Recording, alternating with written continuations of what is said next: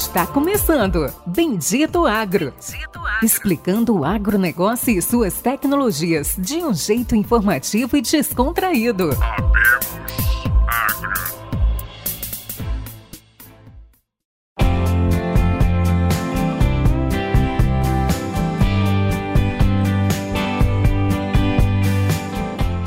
Todos os nossos amigos e ouvintes. Está começando agora mais um episódio do Bendito Agro, o seu podcast de inovação e conhecimento do Brasil e do mundo. Hoje a gente tem um convidado, mais uma vez especial. Todos os nossos convidados são especiais, como a gente sempre fala, sempre trazemos convidados aí que nos agregam, que trazem conhecimento, inovação, algo diferente que realmente vai fazer esse momento de uma hora mudar a sua vida, pelo menos nessa hora aí, a gente vai aumentar o seu conhecimento e vai trazer coisas boas para você. Bom, hoje o nosso convidado é Lucas Martins, que trabalha desde os 14 anos em corretora, passou pela Luiz Dreyfus até 2019, onde ele foi responsável pela originação de soja e atualmente montou a própria empresa de consultoria de mercado de soja e milho, junto com um sócio que também veio da COFCO. Lucas, ele é, como eu já conheço algum ele há alguns anos, realmente aí ele nasceu, praticamente nasceu dentro de uma corretora. Fala, Lucas, dá um oi aí para os nossos ouvintes. Olá, pessoal, boa noite.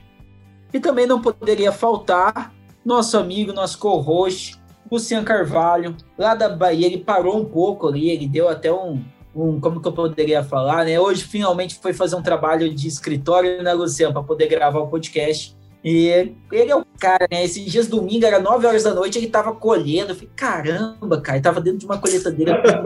Foi assim, a Ana vai te abandonar, cara. Pelo amor de Deus, assim, volta esposa. Fala, galera. Sejam todos bem-vindos aí a mais um episódio do Bendito Agro. É um prazer estar aqui com vocês, trazendo mais esse episódio de grande conhecimento. Obrigado, Lucas, pela sua presença, pela sua participação. Ô, Pérez, 9 horas foi a hora que eu cheguei em casa, cara, depois que as máquinas parou tudo mais. O vídeo foi mais cedo, viu? 9 horas a gente não consegue colher, colher aqui na Bahia, não. Mas estamos aí, iniciamos a safra, aí o oeste da Bahia iniciando a safra. É um ano maravilhoso, um ano muito bom para o oeste da Bahia, muito abençoado aí. Aqui, particularmente, é recorde em cima de recorde de produtividade, graças a Deus. Ô, pessoal, quero fazer só uma correção. Eu falei que o Lucas era o responsável pela originação. falei, cara, responsável pela originação ficou pesado, né? Ele era trader de originação de soja na Luiz Falei assim, cara, imagina esse cara ser responsável por toda a originação de soja. falei, meu Deus, mas assim, só corrigindo, ele é, foi trader até 2019, onde ele montou a própria empresa junto com o sócio dele.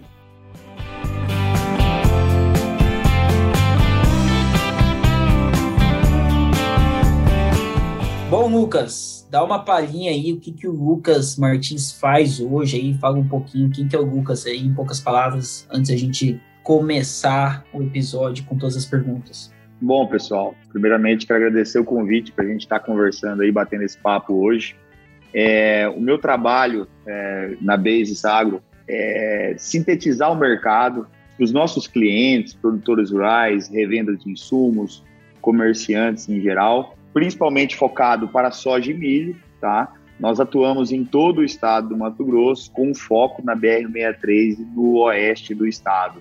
A empresa esse ano vai fazer dois anos. A gente trabalha com um network de levantamento de informações junto com as trainings, é, em conversa com os clientes, é, enfim. É, nosso trabalho é resumir o mercado e também ajudar as pessoas a terem a melhor tomada de decisão é, na hora de fazer ou não negócio, é, de desenhar um fluxo de caixa, questão de logística. É, nós estamos aqui para facilitar a solução de problemas. E para isso a gente tem que estar tá sempre focado no mercado, full time, é, analisando dados, é, acompanhando todos os tipos de informações, porque o nosso mercado é muito dinâmico e a gente tem que lembrar que a gente está falando da BR-63, que é o olho do furacão da produção de soja do, do Brasil, né, vamos dizer.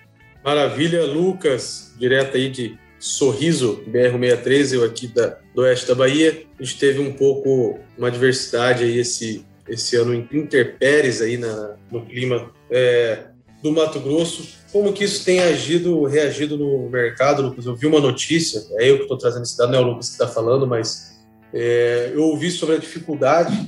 Hoje tudo é muito próximo, o grupo do WhatsApp, a gente viu ali informações de 15%, 20% de alguns grupos de replantio. É, situação complicada, né? Mas a produção no Mato Grosso ela cresceu mais de 5, 5,5%. Como é que está o mercado aí no MT hoje, Lucas? Hoje, falando do mercado de soja, ele está bem, bem parado em termos de negócio.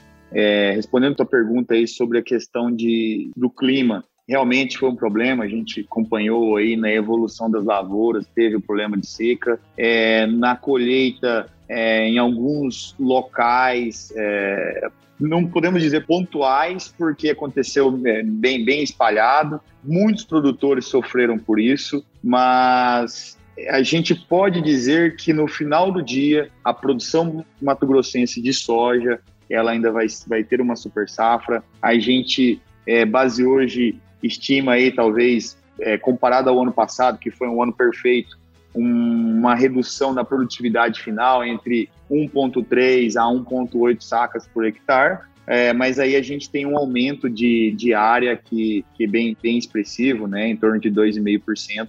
Então, assim, alguns produtores teve problema, por exemplo, com questão de quebra é, de desconto de qualidade por causa de excesso de grãos avariados, umidade. E isso aí ocasionou em descontos, né, ao entregar nos armazéns gerais, para as trades, comerciantes e etc.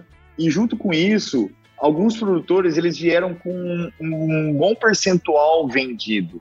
Alguns produtores entraram na safra com 80, 85, 90% vendido e acabou que com esses descontos acabou faltando soja e o cara teve que discutir um washout, uma jogar esse compromisso para o ano que vem até para explicar o que é o washout. O washout é, é a diferença de mercado quando não se tem o um produto e ele tem que acabar buscando esse produto no mercado. Então, essa diferença é o nível que ele vendeu para o nível que ele vai ter que comprar. E isso é, é colocado em, em, contrato justamente para, se, se caso acontecer esse tipo de problema.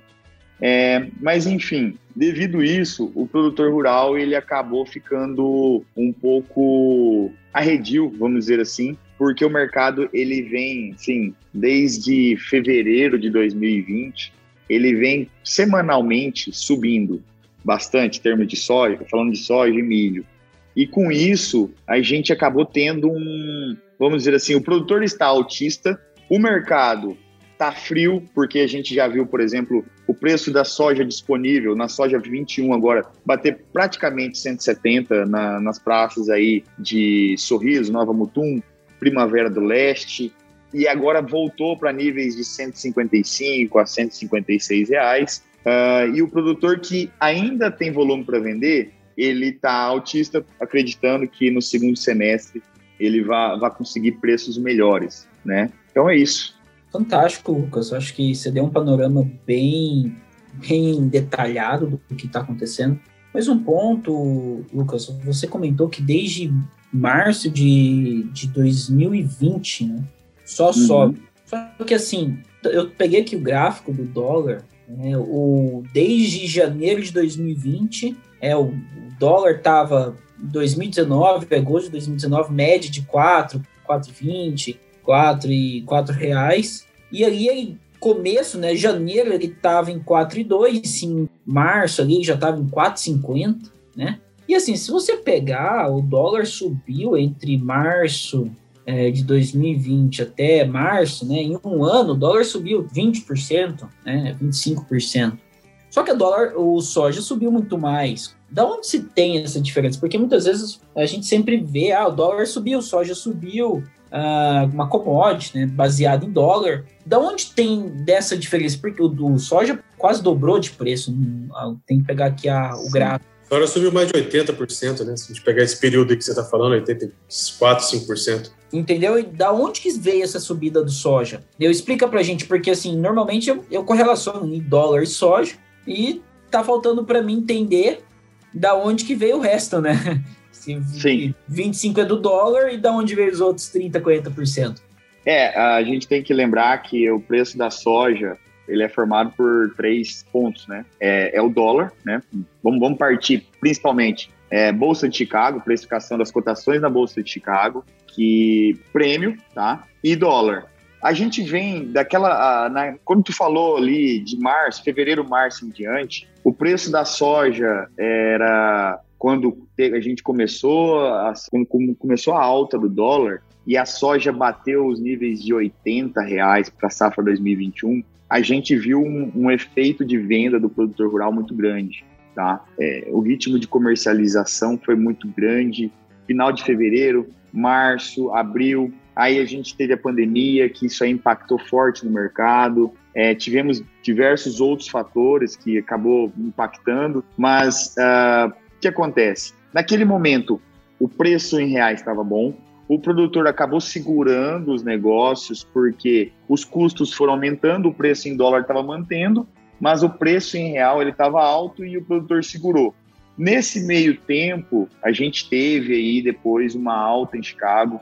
A gente está falando em Chicago que na época era 9,50, hoje está 14 dólares. Então, assim, isso por bushel, tá? O bushel, para a gente mudar para saca, uma saca equivale a 2,2 bushel.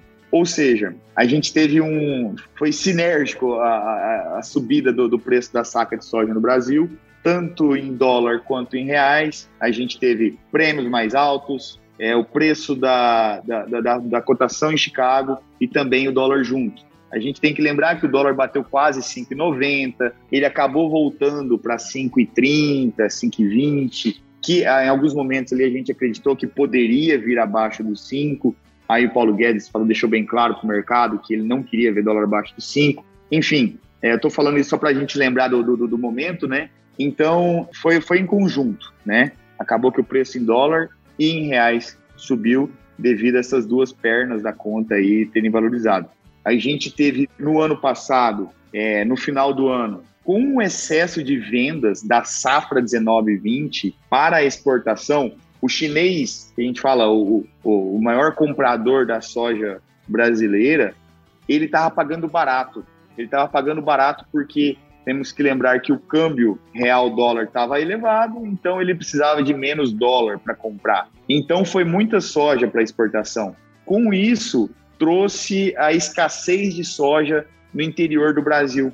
Então, as fábricas brasileiras elas tiveram que colocar toda a margem delas na conta e algumas até originar na contramargem é, para não correr risco de ficar a fábrica parada e com isso trazer prejuízos maiores, é, que foi o momento aí que a gente viu soja bater praticamente 182 reais em Sorriso, 185 em Primavera do Leste. Então, assim, foi um momento bem dramático para o comprador, de, para o originador de soja no, no, no Mato Grosso.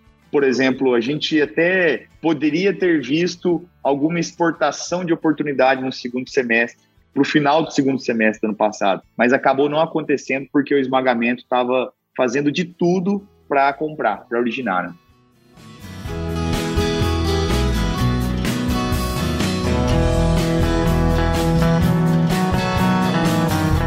Então, fantástico. Até, Luciano, Tô falando antes que você, né? Porque normalmente cada um ah, faz pergunta. O Pérez tá empolgado.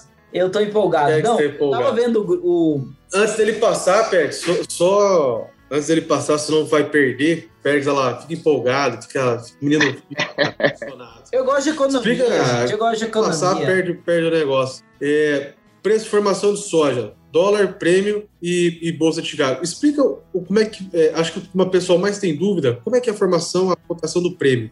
O prêmio, na verdade, ele é a diferença sobre a. Ele é a diferença do preço sobre a, a, a Bolsa de Chicago. Por exemplo, é, vamos dizer aí, como que eu posso te explicar mais simplificando? É, por exemplo, o, vamos dizer que o chinês hoje a soja ela vai lá alimenta os porcos que esse porco ele vira presunto vai para a gôndola do mercado da China. E a gente tem toda essa essa cadeia que agrega valor ao produto né? Ao porco vamos dizer assim. E a gente tem que lembrar que o porco vamos dizer, fazer mais uma analogia é o porco nada mais é do que soja é soja transformada em proteína animal vamos dizer assim para ficar mais claro. Então o chinês ele tem condição de pagar 400 dólares por tonelada, correto?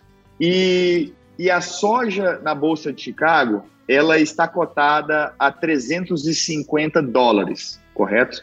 Então, esses 50 dólares de diferença, ele é o prêmio, ok? Porque é até esse nível que o chinês consegue pagar, vamos dizer assim, tá?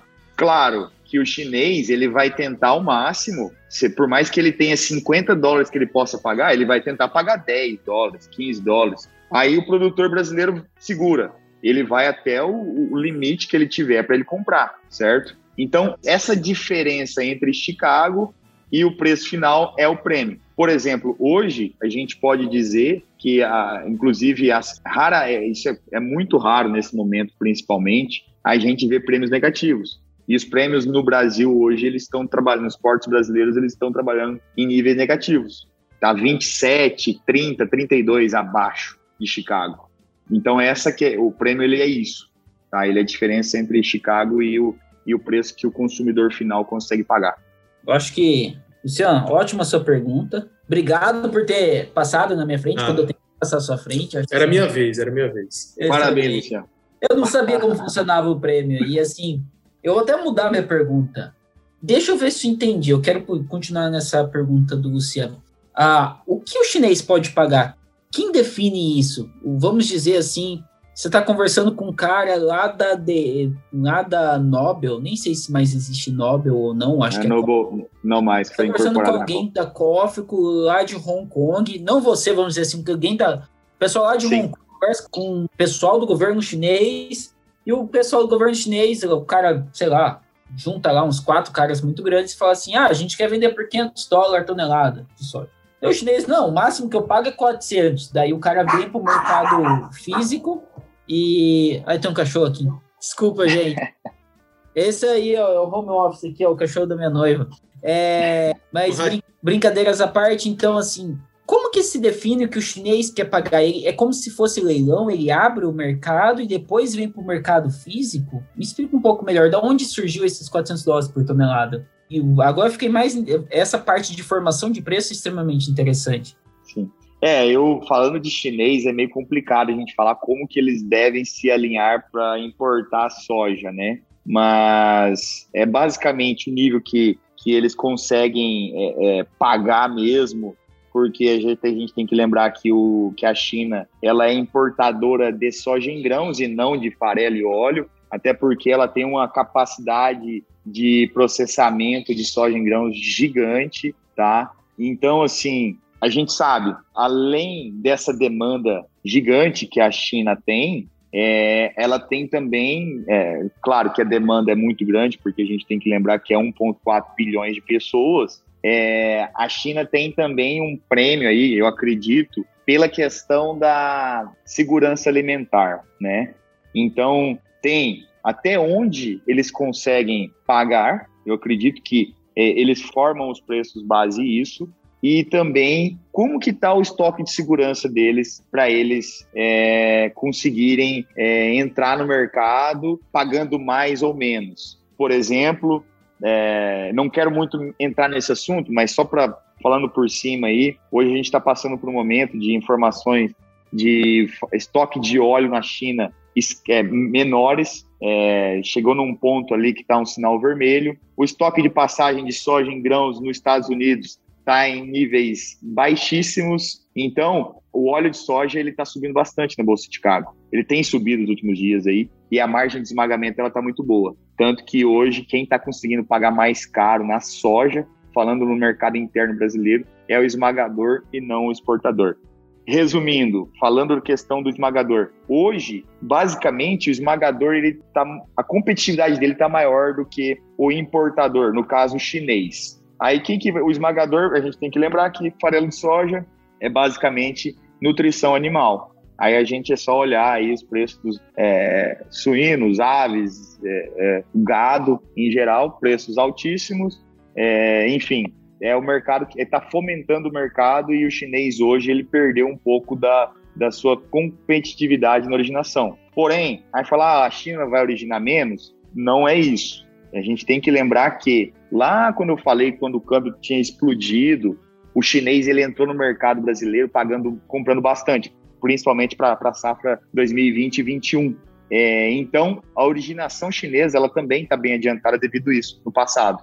Mas em algum momento a gente vai ver o chinês entrando no mercado interno, entrando na originação novamente no Brasil esse ano ainda, tá? Agora, o que vai acontecer para ele fazer isso é, é uma incógnita. A gente tem a questão da febre suína, é, informações aí que divergem sobre aumento ou não no plantel. É, falam que sim, porém, ao mesmo tempo, os indicadores de esmagamento da China é, não estão batendo de frente com o que eles estão reportando para o mercado. É, eu digo assim, eles estão esmagando um volume menor do que o normal, se caso estivesse de fato aumentando o plantel de suínos. Enfim, é, o mercado está bem desse jeito. Sei lá, daqui a pouco a gente tem que ver as ferrovias se correr risco delas estarem é, com capacidade ociosa, pode ser que vejamos fretes de, de, de, ferrovia mais baratos e daqui a pouco eles consigam concorrer com o esmagamento no interior do Brasil. É, a gente não pode, podemos esquecer também que desde final de janeiro até agora, os fretes subiram em média, frete rodoviário, em média de 40 a 60 reais por tonelada, né? Queria puxar um ah. gancho aí do, do, de trabalho, entender como é, o que, que você faz, como você atua. É, exportação da produção, lógico, né? É, o Brasil todo aumentou. Em 2000, falando de 10 anos atrás, aí, de 15 milhões de toneladas de fertilizante, estou falando de fertilizante, exportação de 15 milhões de toneladas de fertilizante. Hoje, aí, acho que 2020 vai fechar próximo a 35 milhões de, de, de tonelada. Eu não tenho certeza qual foi a evolução do custo de fertilizante, mas acho que nos últimos 15 anos aí deve superar uns 200%. Talvez você tenha esse, esse dado aí atualizado. Mas é algo que cresce muito, custo de produção crescendo, eu vi que vocês trabalham com essa linha aí também de, de fertilizante. Como é que funciona isso aí, Lucas?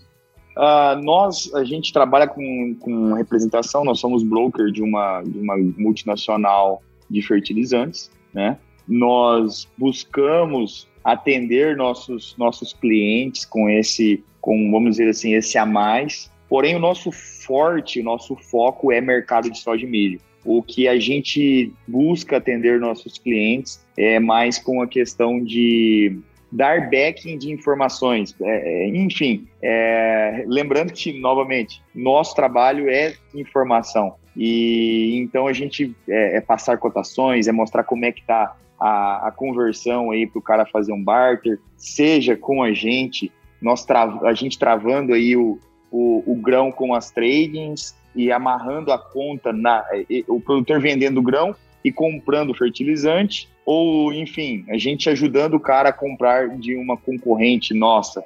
Entendi.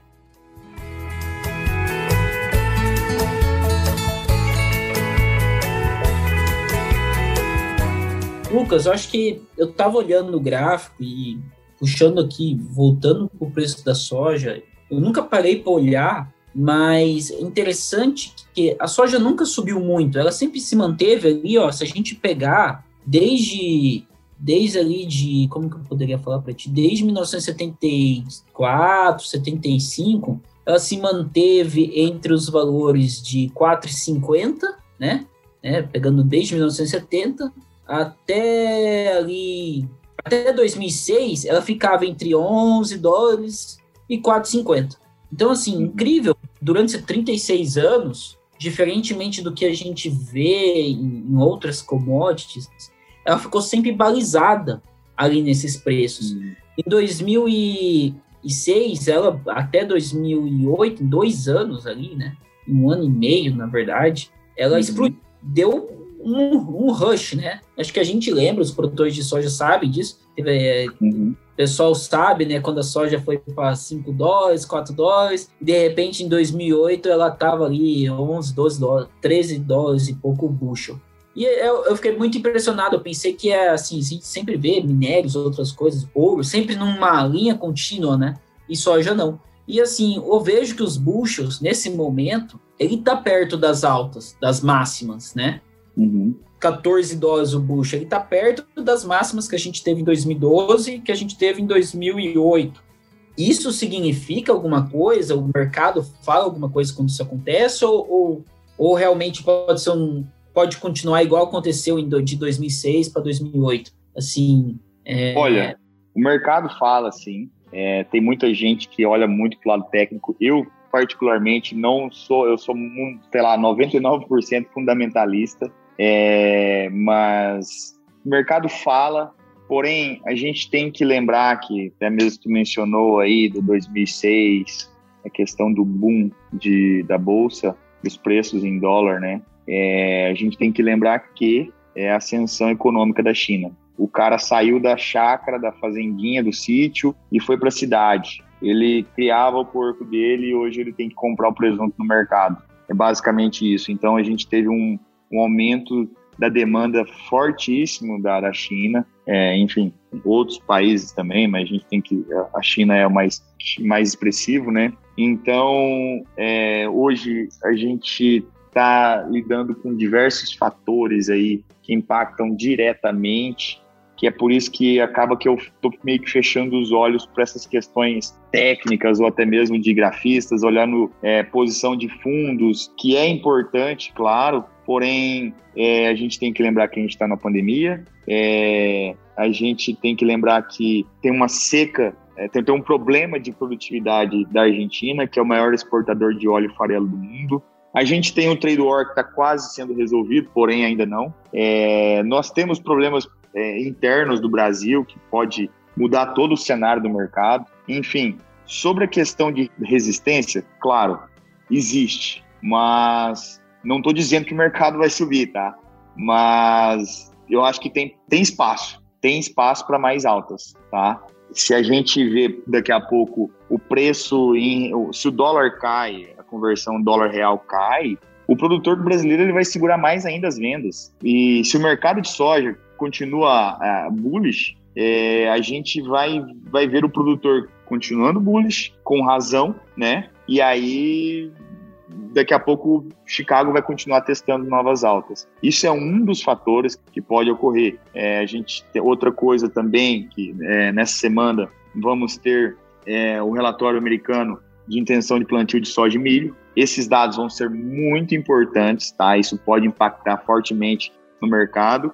E também, depois disso, a gente vai ter que olhar aí mais próximo do, do meado do, do ano, uh, julho, agosto, o Weather Market, que é o mercado de clima que foca mil por cento na evolução da lavoura americana, que isso também pode impactar muito grande. Então, resumindo, pode vir qualquer grafista, qualquer medidor de resistência aí, que se esses fundamentos forem é, impactantes, mercado não tem o que falar. Resumindo, é isso. Lucas, a gente falou bastante aí de soja, do mercado de, de soja. Eu acho o mercado de milho tão interessante quanto é, o mercado de soja, que também, vamos dizer assim, está bagunçado, está duvidoso, o milho está muito alto e o preço, a expectativa do milho futuro também está bem alta. Né? Dá um panorama aí para nós, o que esperar e o que, que vai vir do milho aí, por que, que ele está nesse preço hoje e se a picanha vai baixar o preço, cara. é, eu acho que acho que a picanha não vai baixar. Tem que voltar, preço, é, tem que baixar, porque faz tempo que eu não como picanha e assim, tá chato. Faz, comeu ontem. Não, não é. já tô baixando, já baixei pro, pro colchão dura, frango, frango tá é. caro, oh. Frango tá caro, bicho. tá, cara.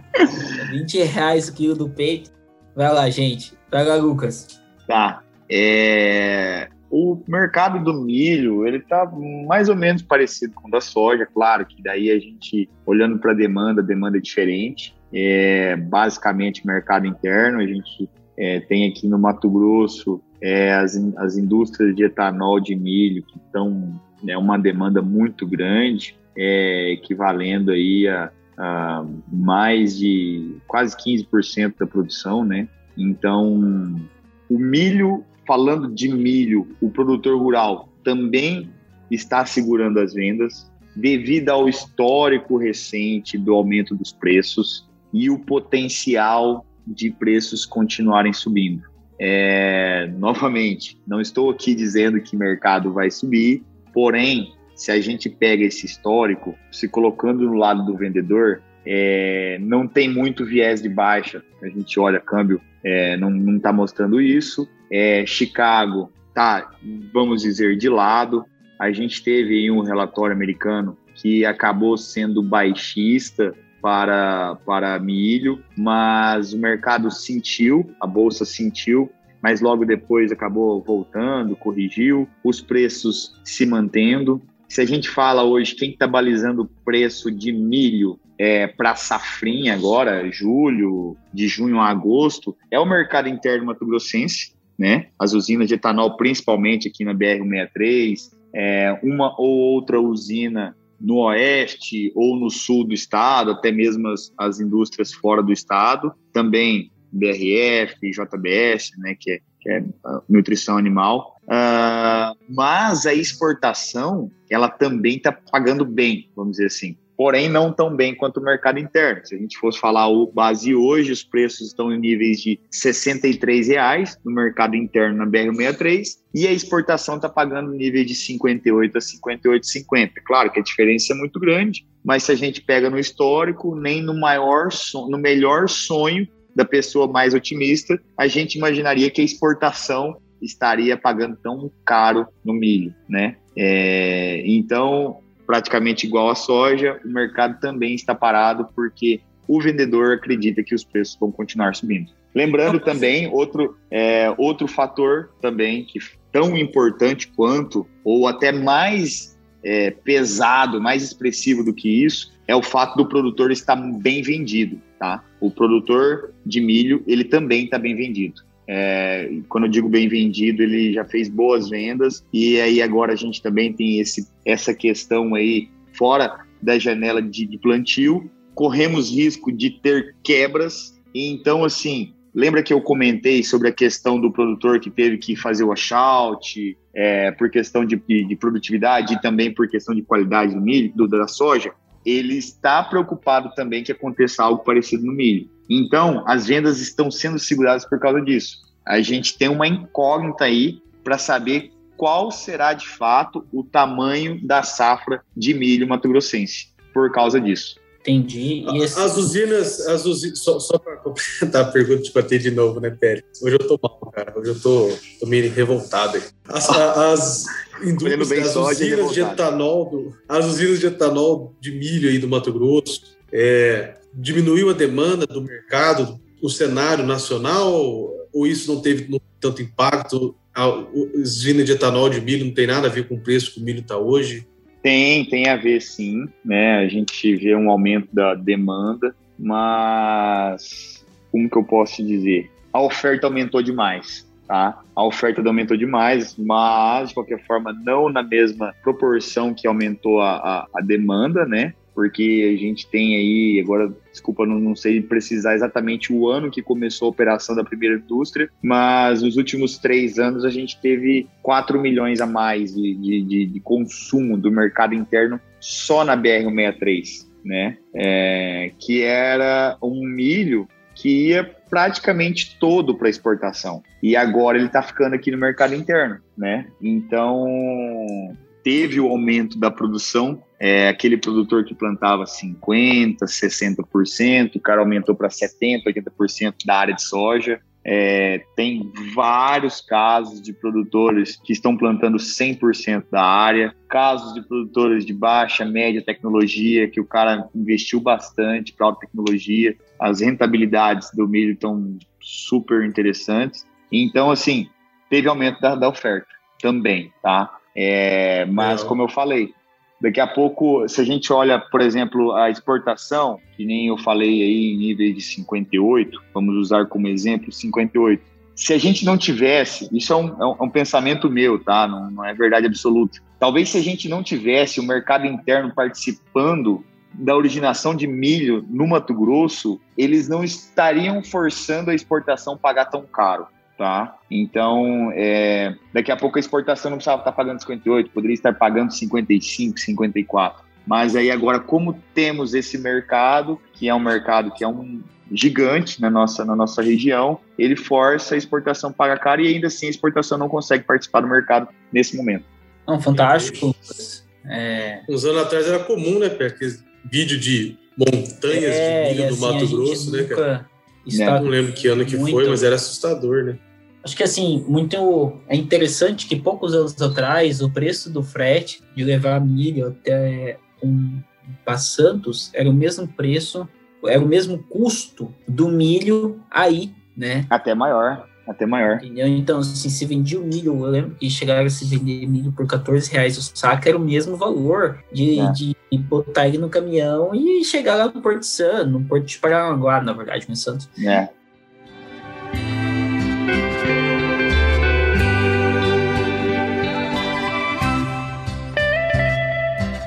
Lucas, tem. A gente está chegando aqui aos momentos finais dessa gravação. Uh, e eu não tenho assim nada de, de, de pergunta capciosa, assim, eu é, acho que nada mais é previsível, né? A gente não tem previsibilidade nenhuma, mas eu acho que é legal aí, a gente já. Uma última pergunta: o que, que é bullish? E por que, que o produtor. engraçado assim, o produtor. o que, que é bullish? E assim, o produtor vender soja por 80 e agora está 160 e falando, não, 160 é barato. Vou é. vender soja por 250 reais. Esse é. Brincadeiras à, à, parte, pessoal. É, as coisas estão tão diferentes que esses dias chegaram os novos híbridos da empresa que eu trabalho, e é um híbrido, um preço diferenciado, né? Eu não vou falar o preço, mas está quase 900 reais, né? Então, assim, eu falei assim, se encher a caminhonete, eu compro outra caminhonete, né? Porque é 20 quilos cada saco. Então, a média de 22 quilos, eu falei assim, a caminhonete cabe mil quilos, dividido a 50 sacos, eu chego e troco no carro. Olha aí, ó. E assim, foi, meu Deus, o preço das é. coisas E assim, é. brincadeiras à parte, conta um pouco, né, encerrando assim, o que é Bush e esse sentimento do produtor, ele tá com medo de não cometer o mesmo erro do ano, do ano passado, porque foi algo que aconteceu muito, né? Eu tenho um cliente, tenho um amigo aí na BR-63, aí um grande produtor, e vendeu, acho que 80% da safra dele por 85 reais. Sim. E assim, ele é um grande produtor, e assim, não vou citar o nome dele, porque ele ouve esse podcast, pode ficar com um ego ferido, então, assim, eu vou falar. É, e o que que acontece? Eles estão com medo de cometer esse mesmo erro? É isso que está acontecendo, Lucas? Tipo assim, não vou é... vender tentando no futuro, porque vai que eu chego lá, quando for colher, tá 180, 200 reais. Não sei o que, tá acontecendo. É, falando, olhando o ponto de vista do, do, que o cara deixou de ganhar, realmente a gente pode considerar um erro, mas comparado com o histórico de vendas do passado, é, nem na melhor, na melhor média foi vendido nesses níveis, né? Mas é, sim, tá? Tem aí o receio de do cara ter essa diferença de mercado e daqui a pouco deixar de participar da alta, né? O termo bullish é basicamente o cara que espera o mercado subir, é, é o cara que está tá esperando o mercado, a alta do mercado, é, enfim, ele, o, o produtor, ele está bem vendido para soja disponível, né? Ele já resolveu o problema de fluxo de caixa dele, muito bem resolvido, inclusive, né? Vendas acima do esperado. Uh, tem a questão da logística também, que está basicamente resolvida, porque o cara adiantou as vendas. É, tem aquele, aquele problema é, logístico do produtor ter que começar a limpar armazém é, abril, maio, já é um problema que está parcialmente resolvido. Lembrando também que a gente tem um atraso do, da colheita de milho, então, consequentemente, o produtor tem uma janela maior para ele é, vender a soja, no caso do, de quem precisa resolver o problema de logística, né? Então, assim, o produtor, falando de soja safra 21, ele deve seguir segurando, tá? É, mais é, é, é olhando para o atual cenário do mercado, ele deve seguir segurando as vendas. Olhando para a safra nova, é, hoje os preços estão em níveis aí de 133, 135, bater, é, quase chegaram a bater 145. enfim, o produtor está bem, vamos dizer aí, algo em média aí da, da safra 2022 de soja entre 18% a 21% comercializado no Mato Grosso. É, vários produtores já, já travaram boa parte dos custos. É, a, os negócios começaram a acontecer a níveis de 90 reais. É, vários produtores aí venderam em nível de 110, 120, 130. É, claro, é uma parcela bem menor do que a gente, se a gente comprar o que está comercializado soja 21, mas devido à alta em sequência, que foi um, um, um, frequente que a gente teve nos últimos meses aí, o produtor ele vai se manter bullish. É o que o, o feedback que a gente tem em geral. Por quê? Otimista. Porque, e o que é vamos... bullish? Bullish otimista. É, otimista. é o cara ah. otimista. Resumindo, é, então. Uh... O produtor está apostando na alta do mercado, ele está confiante da, na alta. Tá Exatamente. Tá... É isso aí. Ele está sendo otimista pelo fato de que, vamos dizer aí, não, não digo que é um, um pensamento unânime, mas se mercado cair, o cara ainda vai vender melhor de qualquer momento. É, hoje, é, olhando aí, daqui a pouco a gente vai olhar para o mercado do, do, plantio de soja e milho americano, e isso aí vai impactar fortemente na tomada de decisão do produtor brasileiro. Pode ser que naquele momento a gente vá ver o negócio acontecer, o produtor mude essa cabeça, aí ele vire bearish, tá? E aí é o pessimista, uh, mas nesse momento o produtor deve seguir segurando as vendas também, é, tanto que é, os negócios que a gente tem visto aí nos últimos dois meses, 70%, 80%, não é o produtor vendendo é, para fazer dinheiro ou, ou porque travando o preço de soja em si. É mais o produtor vendendo para travar custo. É, é, o preço em dólar que estava interessante, é, é, a revenda travando uh, também os barters que elas, que elas fazem com os produtores, os comerciantes em geral. O produtor em si, ele está fora do mercado faz um bom tempo para safra nova de soja. Legal, Lucas. Pô, só para a gente encerrar, vou fazer a última pergunta. O Pérez pediu para a gente puxar o encerramento, mas é, é, a soja vai bater 200 reais esse ano, então, né? 200. Não, 210. 220. Se é para chutar, que seja 220. Ó, essa pergunta o Lucas vai responder numa próxima. Numa próxima... 240 reais, daí fica 4 Ele vai pensar tá bem, bom. ele vai ver. Tá. Eu vou, eu vou conversar com o Xi Jinping daí depois a gente volta a falar. Cara, eu não consigo, assim, já que a gente está encerrando, eu não consigo soja 200. E eu lembro de suinocultura é, e a avicultura. É a avicultura que chama? Alguém, pelo amor de Deus. Gondim, se você me ouvir, cara, sei que você já foi para China e você me ensinou, eu passei. Mas eu lembro, cara, que a taxa de conversão de suíno, de aves, e eu começo a fazer a taxa de conversão e ver o preço de soja e milho nesse preço. Eu falei, meu Deus, preço que vai chegar a comida, né? Tipo, peito de frango, a galinha, pra você montar aquela galinha bonita, assim, ela vai te custar por baixo uns 5 reais, 30 reais só em comida para manter ela daquela forma. Pensando na taxa de conversão, né, com preço com preço de spot, né, disponível. Então, assim, isso me assusta. O, o Pérez sabe muito medo barato, cara. O Pérez sai com a noiva dele, pede um, um, um x-salada e manda partir no meio, cara. O Pérez é mal. é, Fê. Tá Famoso baguncinha. É. Lucas, ai, ai, mas é isso, pessoal. Cara, te agradecer pela presença, obrigado por estar aqui. Hoje é mais, para mim aqui já é mais de nove e meia da noite. A gente sabe que todo mundo tem um dia puxado aí agradecer a sua presença, pedir aí aos nossos ouvintes que nos curtam, favoritem, sigam, entrem no site do Bendito, no YouTube, em todos os agregadores de podcast e abrir aí para o seu recado final, Lucas.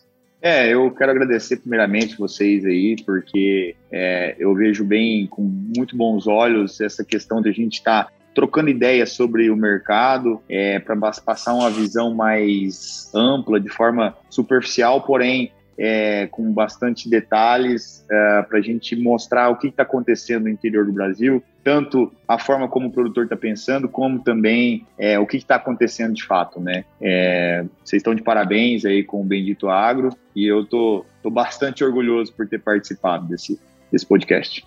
É isso aí, pessoal. Quero agradecer a todos, agradecer ao Lucas, ao Lucian, que tirou um dia de folga. Normalmente ele trabalha até as 10, acordei 5. Uma máquina de trabalho. Brincadeiras à parte, agradecer a todos os nossos ouvintes que nos acompanharam até aqui. Compartilhem! E assim, próxima vez eu tenho que pedir compartilhar no começo e no final também. Às vezes vocês começam a compartilhar. A gente tem um monte de seguidor. Nossos ouvintes são ouvintes. Eu não sei como que é. Ouve? Pelo amor de Deus, se alguém tiver algum professor de português. é. É... O cara, quando fala muito eles escutam, mas ele esquece. Eles o, escutam, o... gostam, mas não compartilham. Compartilhe com a gente, ajude a gente a crescer. É um bom conteúdo, a gente se esforça muito, a gente trabalha muito aí até as 9 horas da noite, 10 horas da noite. Então. Gente... e, ficou muita pergunta na agulha aí pro, pro Lucas aí. Ficou, ficou. O Lucas tá vai no próximo momento vezes. aí. E se você ficou com alguma dúvida aí, se você tem alguma pergunta, manda para nós aí, seja no Instagram, no comentário do post do episódio, no LinkedIn. Uma próxima oportunidade aí, logo, logo o Lucas volta aí para a gente continuar esse assunto. Com muita coisa na pendência aí, viu, Lucas? Mas obrigado pela tua presença. Legal. Estou à disposição. É Obrigado, pessoal. Valeu, Lucas. Obrigado a todos. Valeu. Um abraço.